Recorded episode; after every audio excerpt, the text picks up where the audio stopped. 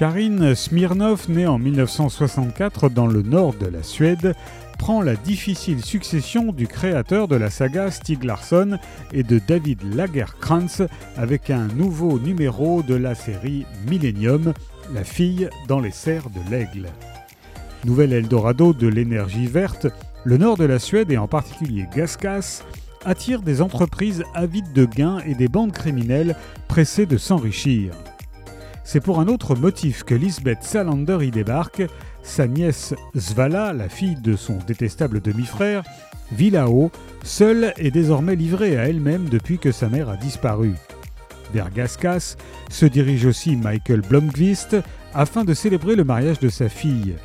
Mais il ignore que l'homme qu'elle épouse est un édile municipal à l'ambition démesurée, aux fréquentations dangereuses et aux pratiques des plus illégales. Quand les forces du bal se déchaînent, Blomqvist et Salander sont pris dans la tourmente, séparés, mais unis comme au premier jour de Millennium. En reprenant les rênes de la saga aux millions de lecteurs, Karin Smirnov signe un thriller palpitant et d'une actualité brûlante, avec en toile de fond les conflits mal assumés des pays nordiques à l'heure de la transition écologique. La fille dans les serres de l'aigle de Karin Smirnov est parue chez Actes Sud.